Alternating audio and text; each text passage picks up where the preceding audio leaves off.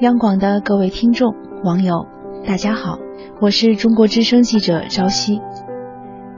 前不久，一则结婚收完礼金、退同学群、拉黑好友的新闻刷爆了朋友圈。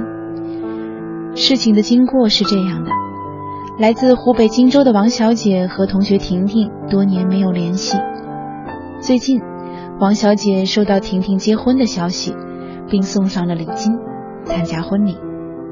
谁知婚礼后没几天，婷婷竟然退出了同学群，还拉黑了包括王小姐在内的约九名送了礼金的同学。对此，王小姐很是气愤，认为婷婷是想躲避未来的回礼，直呼这么黑同学礼金真的好吗？只当捐出去了。听到这则新闻，想必不少人跟王小姐一样，第一反应就是气愤。不过，气愤归气愤，平静之后，也让我们不得不反思金钱观下友情的脆弱无力。在当下，送礼金已经渐渐成为同学之间的一个敏感话题。毕竟，每个人的生活质量并不相同，有人送礼金动辄几百元、上千元。面对这样的情况，尴尬便出现了。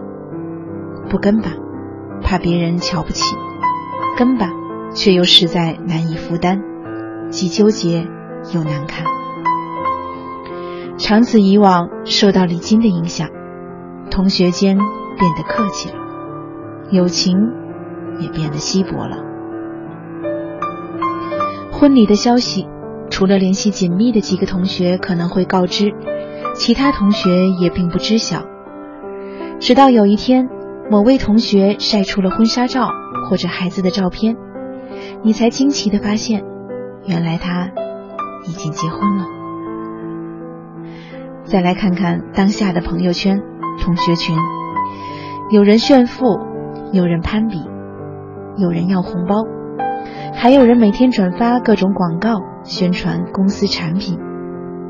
林林总总中，原本是维系纯洁友情的社交工具。却沾染了铜锈味道。最近，《我的少女时代》这部电影让很多人泪奔。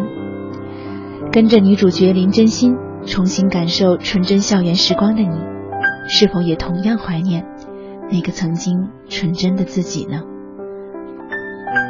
数年之后，同学相聚，想必你我都期待像当年那样无拘无束，彼此袒露心声。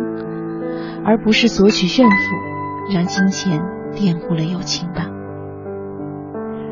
也许现实有时虚伪，有时残酷，但是我始终愿意相信，真正的友情无关金钱，无关物质，纯洁而永恒，值得用一生去守护，去珍惜。您认为呢？祝您晚安。